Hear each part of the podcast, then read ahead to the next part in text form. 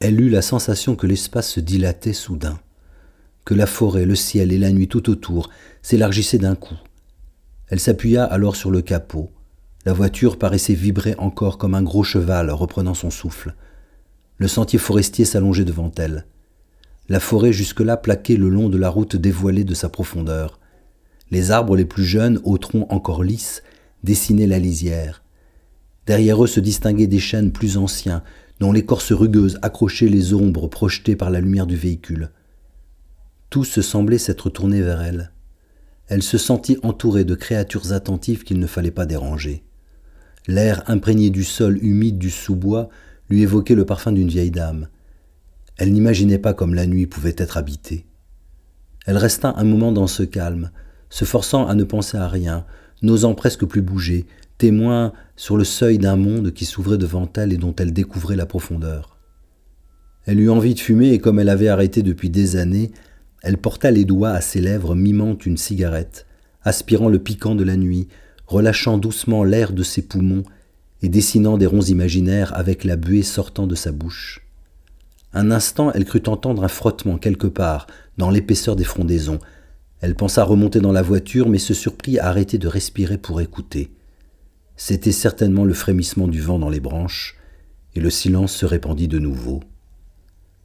Elle leva les yeux, regarda tout autour d'elle pour prendre davantage encore la mesure des choses, l'étendue de l'instant posé en équilibre entre le passé et l'avenir.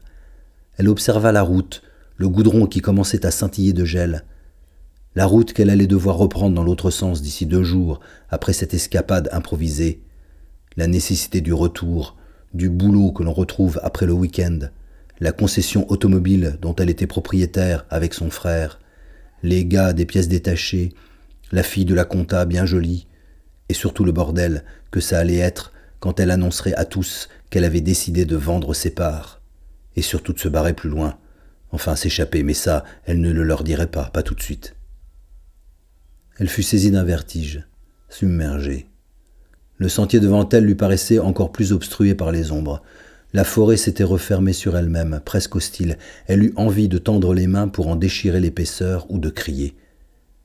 Mais c'est alors, sortant de cette porte de nuit, précédée du pas lent de ses sabots, qu'elle vit d'abord son souffle blanc, son mufle qui reniflait, ses naseaux qui s'ouvraient et se refermaient comme des évents, puis toute sa grosse tête chargée de bois, pareille à un vieil arbre.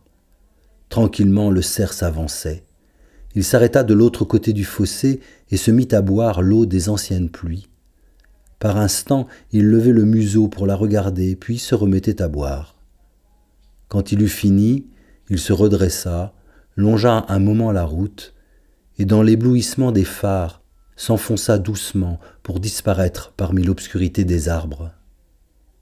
Elle, elle resta debout dans la stupeur, puis les mains agrippées au volant, avant de redémarrer, avant d'enclencher la première et d'appuyer sur l'accélérateur, elle s'était mise à trembler de tout son corps.